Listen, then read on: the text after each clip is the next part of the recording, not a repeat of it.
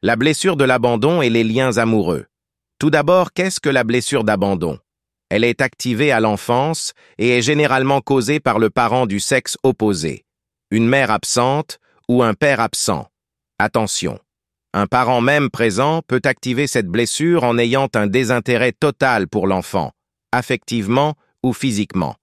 À l'âge adulte, cette blessure se réactive lorsque nous tombons amoureux ou amoureuses d'un partenaire. S'en vient alors la peur de la répétition du schéma, celle d'être à nouveau abandonné.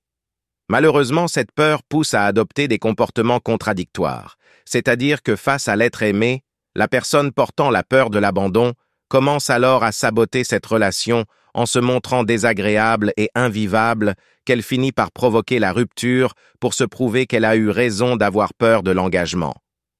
Inconsciemment, elle rejoue le fameux abandon originel qui a cristallisé sa perception du monde.